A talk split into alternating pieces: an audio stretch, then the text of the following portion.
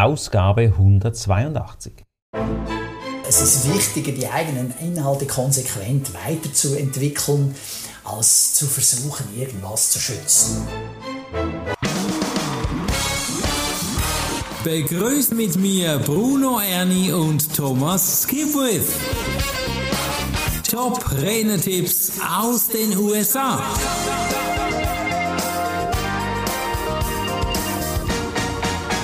David Copperfield ist der Erste, der mir in den Sinn kommt, wenn es ums Thema Magie geht. Aber heute geht es nicht um Zaubern, aber es geht um andere Formen von Magie. Es geht ein bisschen um dein geistiges Eigentum, nicht nur ein bisschen. Heute haben wir den Experten Rick Lozano und er hat viele Tipps und Informationen. Bevor wir hier einsteigen, es ist eine Diskussion bei Speakernomics. Wer diskutiert denn da bei Speakernomics? Ja, da haben wir dann Robert Kennedy, der Dritte. RK3. also wer mal einen gerappten Podcast hören will, oder mindestens die Einleitung dazu, der soll sich das gerne mal im Original auf Englisch anhören, mhm. weil das mache ich ja jedes Mal und das ist faszinierend, was der Robert Kennedy, der Dritte, da äh, zum Besten gibt. Der reimt also ohne Ende. Ja, also, da, da, da. Und zwar sogar mehrere Worte im gleichen Satz. Hey. Ist echt witzig, muss man sich mal angehört haben. Das könntest du doch auch noch irgendwie versuchen, hier einzubauen, oder? Äh, ja, mit dem Rappen da bin ich noch ein bisschen schwach auf der Brust. Äh, aber gute Idee, ja. Da müssen wir wieder zurückhüpfen zu Ausgabe 181, Thema Humor. Ja, auch, ja. Und, und äh, das Thema, wie kann ich meinen Inhalt so bringen, dass sich das Publikum einfacher daran erinnern kann. Weil Reim ist ein Werkzeug, um ja. Es einfacher zu machen, sich an Dinge zu erinnern. Absolut. Und Robert nützt das natürlich perfekt. Lass uns starten. Jetzt geistiges Eigentum, da gibt es viele Unklarheiten. Lassen Sie hier Klarheiten schaffen, denn da wird auch gesprochen von einer Abkürzung, die heißt MVP. Ähm, was, um was geht es da? Ja, also das geistige Eigentum, da gibt es dir den Mumm, um zu kommen ins Tun. Okay, Schon fängt er an, du. Totaler Anfänger. ja, aber immerhin äh, habe es mir gerade mal probiert. Also geistiges Eigentum, der sagt, dein geistiges Eigentum ist dein MVP, das ist die Abkürzung für die englischen Worte Most Valuable Player, also der wichtigste Spieler. Mhm. Also wenn du an eine Fußballmannschaft denkst, da gibt es dann den wichtigsten Spieler. Mhm. Und jetzt in deiner eigenen Mannschaft, in deinem Geschäft, in deinem Unternehmen bist du der wichtigste Spieler. Also Bruno, okay. du bist bei dir in deinem Team der MVP, ah. der Most Valuable Player. Mhm. Weil ja, dein Unternehmen läuft ja auch unter dieser Marke, ja? Bruno mhm. Erni, Erfolgsberater. Genau. Und äh, bei mir bin ich der Most Valuable Player. Bei mir ist es nicht ganz so schwierig, weil ich habe wesentlich weniger Leute im Team als du. Mhm. Also ich bin mehr oder weniger eine Ein-Mann-GmbH mhm. und habe eine virtuelle Assistentin. Aber grundsätzlich geht es eben dann darum, dass das geistige Eigentum, das du entwickelt hast, ist das wichtigste Gut. Mhm. Und da sind wir wieder bei diesem äh, Material, was hast du erarbeitet? Mhm. Und da macht er uns wieder mal die Augen auf und erinnert uns daran, dass das geistige Eigentum ist das, was dir erlaubt, etwas zu verkaufen, dass das mhm. die Kunden dann als wertvoll annehmen und nutzen können. Das zeigt ja dann auch ein bisschen den Unterschied zwischen den anderen. Konkurrenz finde ich vielleicht jetzt äh, Mitbewerber. vermessen. Ja, genau, Mitbewerber finde ich besser. Aber die Differenzierung zeigt es ja schon mal so. Ja, und die Art und Weise, wie du es rüberbringst, oder? In welchem Modell, was hast du für ein Modell, was für Geschichten erzählst du, welche Inhalte ja. bringst du, wie stellst du sie zusammen? Also äh, mit diesem geistigen Eigentum, da will Rick ansprechen Dinge wie Inhalte, die, die, deinen einzigartigen Beitrag zum Thema. Mhm. Und das hilft dir eben auch, dich von anderen Mitbewerbern zu unterscheiden. Also angenommen, du hast irgend etwas aus dem Sportbereich. Ja, du sprichst über Sport oder über Erfolg oder Leadership und benutzt die Analogie dessen, dass du jetzt mal, ich weiß nicht, Marathone gelaufen bist oder bist mhm. Weltmeister im Besteigen des Mount Everest oder irgend so, mhm. dann ist eben das der Unterschied. Und der eine nimmt dann diese Analogie des Mount Everest. Mhm. Das ist dann sein geistiges Eigentum, weil er das erlebt hat. Und der andere Speaker, der auch zu Leadership spricht beispielsweise, der nimmt dann eine Analogie aus dem Rudersport oder aus dem Segelsport oder aus dem Fußball oder aus dem Jogging oder was immer das sein soll oder Kitesurfen. genau, aber es ist ja wichtig, die eigene Perspektive darin zu finden ja. und nicht nur eine Kopie zu sein von Geschichten, die man nacherzählt. Richtig. Mhm. Darauf weist er nochmal ganz intensiv hin. Mhm. Und äh, die Redner sollten sich also fragen, was biete ich, das niemand anders bietet? Was ist okay. einzigartig an mir? Okay, ich wiederhole das nochmal, weil diese Fragen, die sind essentiell. Ja. Also wenn du willst, kannst du gerade einen Block rausholen und da dann die Antwort draufschreiben oder schreib mal die Frage auf. Also was biete ich, das niemand anderes bietet? Und da muss man manchmal ein bisschen suchen, okay? weil man hat das vielleicht das mhm. Gefühl, das gibt es nicht, aber das gibt es. Ja, oder es gibt es schon, haben viele das Gefühl. Das mhm. gibt es doch schon. Mhm. Ja. Also angenommen, du willst französisch Nachhilfeunterricht anbieten. Mhm. Ja, da hast du doch das Gefühl, dass es gibt schon x-fach auf dem Markt. Mhm. Mhm. Ja, da hast du wahrscheinlich recht. Nur in deinem Stil wird es das so nicht geben. Ja. Das wäre dann die zweite Frage. Und gerade Lehrer, Coaching, Beziehung, ja, hat sehr viel mit Persönlichkeit zu tun. Mhm. Ob die Chemie dort passt oder nicht. Ja. Deshalb kann es sehr gut sein, dass es mehr als genug Platz hat für einen zusätzlichen Französischlehrer. Genau. Eben die zweite Frage, was ist? Einzigartig an mir, respektive an dir. Genau. Das zeichnet es aus. Ich meine, ich bin ja auch nicht der einzige Rhetoriktrainer auf dem Markt. Mhm. Und dennoch gibt es äh, Dinge, die mich einzigartig machen. Ja, ich habe Bücher geschrieben, mhm. Methoden entwickelt. Den Skip with Radar. Den Radar als, als Werkzeug. Ja, demnächst kommen 52 Redetipps in Videoform auf den Markt, respektive als äh, zusätzliches. Mhm. Äh, zusätzlicher Input, dass mhm. Leute daran denken, was man denn alles machen kann, damit die Geschäftspräsentationen interessanter werden, die Leute nicht dabei einpennen. Mhm. Ja, also das, das, das zeichnet dich alles aus. Dann natürlich auch meine Erscheinung ist anders als die von anderen. Ja. Mhm. Meine Art zu reden ist anders, mein Tonfall, meine Stimme. Das sind alles Dinge, die dich einzigartig machen. Okay, und vielleicht hier noch mehr Inspiration zu erhaschen. Gehen wir auf die Webseiten von uns beiden, denke ich, thomas-kipwith.com oder brunoerni.com. Auch bei mir ist natürlich diese Geschichte ganz klar sichtbar. Das heißt also mit anderen Worten, lieber Thomas, es geht um Storytelling und um Unterhaltung das hilft extrem, um dich einzigartig zu machen. Mhm. Deine Lebensgeschichte ist interessant. Die Sachen, die du erlebt hast oder die Sachen, die du auswählst, um sie zu erzählen. Mhm. Ja, das, was du erzählst, macht dich einzigartig und versuche zu vermeiden, andere zu kopieren. Ich meine, klar kann man mal jemanden zitieren, klar kann man eine Geschichte von jemandem anderen erzählen, nur dann sag auch, sie ist von jemandem anderen. Oder wenn ja. du eine Geschichte aus dem Buch Hühnersuppe für die Seele ausgewählt hast, dann nenne das Buch und sage, aha, das ist eine Geschichte von so und so und mhm. die hat mir besonders viel Eindruck gemacht und die will ich mit euch teilen, weil ich denke, genau. das ist wertvoll für euch. Dann ist es okay, aber natürlich nicht ausschließlich nur Geschichten von anderen erzählen. Ja. Erzähle nicht nur von anderen, sondern auch von dir. Was, wie siehst du auf die Sache? Was hast du erlebt? Das macht dich einzigartig. Um den Bogen wieder zu holen für äh, Rick, was mhm. ist denn seine Geschichte? Ja, also was ihn unter anderem einzigartig macht, ist, dass er Musik zu seinen Reden hinzubringt. Also er hat einen selbstgeschriebenen Song und den kann er dann zum Besten geben. Und das ist dann erst recht einzigartig, weil nur er hat diesen Song. Mhm. Also er hat ihn geschrieben. Mhm. Also hier zeigt er auch und ruft uns in Erinnerung, dass du deine eigenen Talente, in seinem Fall Musik oder wie in Episode 181 erwähnt, Humor einsetzen kannst, um dich von anderen abzuheben. Mhm.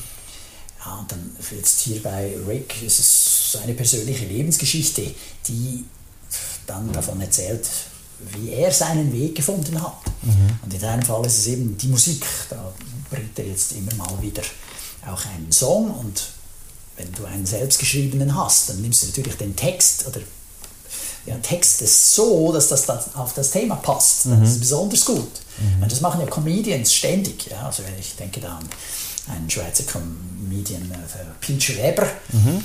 der, der, der, komponiert dann so Lieder. Mhm. Dann, die sind meistens lustig. Ja. ja, und wie kann ich da jetzt der Schutz des geistigen Eigentums wiederum einbinden? Ja, er spricht jetzt hier vom geistigen Eigentum und empfiehlt jetzt gewisse Dinge auch zu schützen, also Markenzeichen einzutragen oder Urheberrechte zu nutzen und dass man das strategisch machen soll, äh, damit, also das hat sich offenbar bei ihm bewährt. Mhm. Sagt er aber dennoch, es ist wichtiger, die eigenen Inhalte konsequent weiterzuentwickeln, als zu versuchen, irgendwas zu schützen. Ja, genau. Und ich habe jetzt gerade wieder mit einem Kollegen gesprochen, er hat frisch angefangen mit seinem Unternehmen, er macht Führungsentwicklung, Führungsbildung, Führungscoachings und hat da einen ganz eigenen Blick auf die Sache. Mhm. Hochspannend. Und hat sich jetzt auch überlegt, äh, das zu schützen. Das mhm. ist ein, neuer Begriff. Und hat das jetzt gemacht. Und ich habe ihn gefragt, und, äh, wie sieht es aus? Der Schutz ist jetzt gut und so. Und er sagte, ja, das hat er eingetragen, eintragen lassen, aber er würde es nicht mehr machen. Mhm.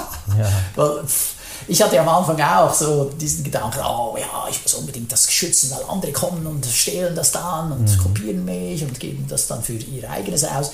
Und musste feststellen, nein, das, wenn du ständig dran bist, weißt du, du publizierst, du machst Blogbeiträge, du schreibst Bücher, du machst YouTube-Videos, dann kannst du ja auch belegen, dass du der Erste warst, der das macht und jeder andere, der kopiert, ist einfach ein Idiot. Also, ja. So, ja, ja. Äh, dafür ist der Markt auch zu klein. Du machst dir gerade dann schon deinen Ruf kaputt in der mhm. Branche. Also da wirst du nie eine Empfehlung kriegen, wenn du jemanden kopiert hast. Genau. Ich glaube, jeder macht zu Beginn diese Erfahrung. Auch ich habe die AHA-Expedition schützen lassen. Das ist eine Geschichte, die vier Persönlichkeiten machen. Ich habe auch eine Dreiecksformel schützen lassen. Und äh, das war eine Kommunikations- oder ist eine Kommunikationsformel, wie man etwas mitteilt.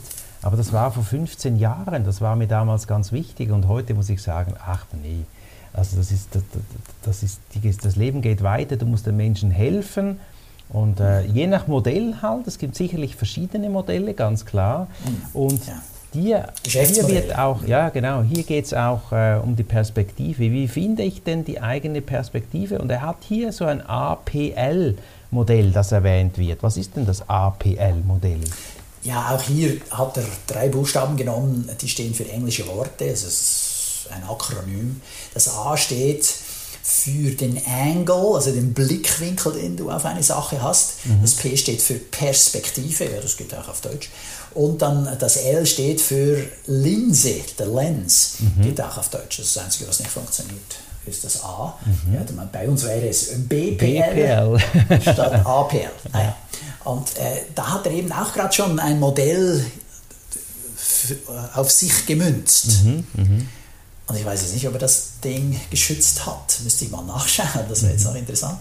Aber ja, du, du entwickelst solche Modelle, benamselst sie, gibst ihnen einen Namen und schon hat das sehr viel Wert auch. Mhm. Also eben Skipwith Radar, das habe ich nicht schützen lassen. Mhm. Es wäre ja noch schöner, käme einer auf die Idee, er würde denselben Skipwith Radar mit dem Namen benutzen. Das wäre meines Erachtens nicht besonders intelligent. So kann man sich überlegen, es gibt schon auch Argumente für den Schutz, aber auch solche, wo man sagt, ja, so, hm, Nein, es ist ja auch etwas Marketing dabei, das haben wir ja auch in anderen Podcasts gesagt, diese Radare, ich habe auch ein Ernie-Radar, das ist auch kommunikativ wiederum für dein Zielpublikum wertvoll, es kann diese Information nach außen tragen und marketingmäßig ist das wirksam.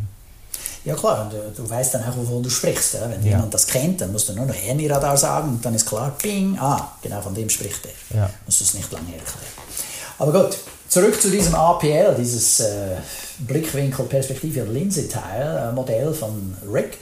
Also der Blickwinkel ist das, was den Redner einzigartig macht. Mhm. Das ist der erste Punkt in diesem Modell, den man sich überlegen soll. Davon haben wir ja schon bereits äh, gesprochen. Dann die Perspektive umfasst die Erfahrungen und Geschichten aus der eigenen Biografie. Also wie schaust du auf was drauf? Mhm. Ja, dann macht es natürlich einen Unterschied, ob du ein, sagen wir, Rechtsanwalt bist oder ein Französisch Leder oder jemand, der in einem Supermarkt an der Kasse arbeitet, da schaut man anders auf die Dinge. Mhm. Ganz klar. Ja.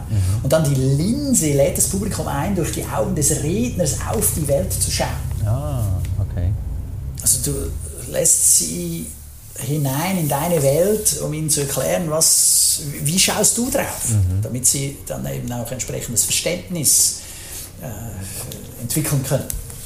Also wenn ihr jetzt hier das APL-Modell kopieren wollt, dann bitte nennt den Urheber, das ist Rick Genau. Lasano, und zitiert ihn auch, weil das ist etwas, energetisch gesehen ein Ausgleich. Es ist ja gein, sein geistiger, ja, geistiges Eigentum, kann man nicht gerade sagen, aber er hat es erschaffen, auch hat viel mit Respekt zu tun.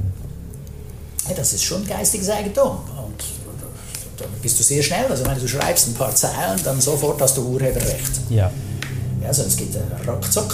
okay. Du musst einfach, äh, und dann das hier in diesem Fall natürlich auch so. Was betont er denn abschließend? Ja, er sagt, dass man die Gemeinschaft nutzen soll. Oder? Also wir sind jetzt hier, du Bruno und ich, sind in der German Speakers Association. Das ist der Verband der deutschsprachigen Redner, Trainer und Coaches. Er ist natürlich in der National Speakers Association, der amerikanischen, im amerikanischen Verband der Speaker, Trainer und Coaches. Und äh, da soll man den Austausch mit anderen Rednern nutzen, um die eigene Arbeit weiterzuentwickeln. Ja klar, ich meine, viele Redner sind Einzelmasken, Ja. allein auf weiter Flur. Und da ist es natürlich extrem wertvoll, in so einem Verband dabei zu sein, weil da kann man sich austauschen mit Leuten, die ähnliche Erfahrungen machen, ähnliche Problemstellungen haben. Ich meine, während der Pandemie, ja, da hatten alle plötzlich das Problem, oh, es finden keine Seminare, keine Speeches mehr, keine Keynotes mehr vor Ort statt. Das ist völlig gestorben, die Kunden haben alle abgesagt. Oh, was machen wir jetzt? Ja, das Problem hatten alle, diese Rednerinnen und Redner. Und da war der Austausch jetzt im Rahmen der German Speakers Association, der National Speakers Association, extrem wertvoll. Und wenn es nur darum geht, hey, wie mache ich das technisch? Welche Software muss ich nehmen, damit das, das funktioniert? Welche Beleuchtung? Welcher Hintergrund? All diese Dinge, das war alles neu. Und äh, wolltest du was verkaufen, musstest du da dich schnell auf Vordermann bringen. Um vielleicht noch jetzt in die Schlussrunde zu kommen, Thomas, Fazit vom Ganzen? Redner müssen ihre Persönlichkeit, ihre Erfahrungen und Talente nutzen, um eigenes geistiges Eigentum zu entwickeln. Das hilft ihnen, aus der Masse herauszustechen und einzigartig zu bleiben. Der Austausch mit anderen Rednern und der Schutz deiner Inhalte sind dabei sehr wertvoll. Ja, ich finde das sehr schön gesagt jetzt von dir und das ist wirklich ein tolles Fazit. Hier kann ich ganz klar unterstreichen. Und es gibt am Schluss immer noch eine Frage, oder oft, nicht immer, aber oft eine Frage an den Hörer. Was ist denn die Frage heute? Was hast du zu bieten, das niemand anders hat? Genau. Also nimm das mit jetzt, liebe Zuhörer, abonniere diesen Kanal, setz um, nicht nur hören, konsumieren, umsetzen. Das ist ein geführtes Coaching, kann man schon fast sagen, unser Podcast, oder Thomas? Ja, Super. Dann freuen wir uns auf den nächsten. Weißt du schon, was kommt? Aber selbstverständlich, das wird Episode 183 sein mit John Chen. Und da geht es darum, wie kann ich virtuelle Zuschauer vom Stuhl reißen. Ja, John Chan, der, der klingt wie Jackie Chan. Also ich freue mich schon, virtuelles Zu Zuschauer vom Stuhl zu reißen. Bin gespannt, was du damit meinst oder was das genau bedeutet. Also bis zum nächsten Podcast. Tschüss. Ja, bis zum nächsten Mal. Ciao, Bruno. Das war der Podcast Top Renetipps aus den USA. Bruno Ernie und Thomas Skipwith.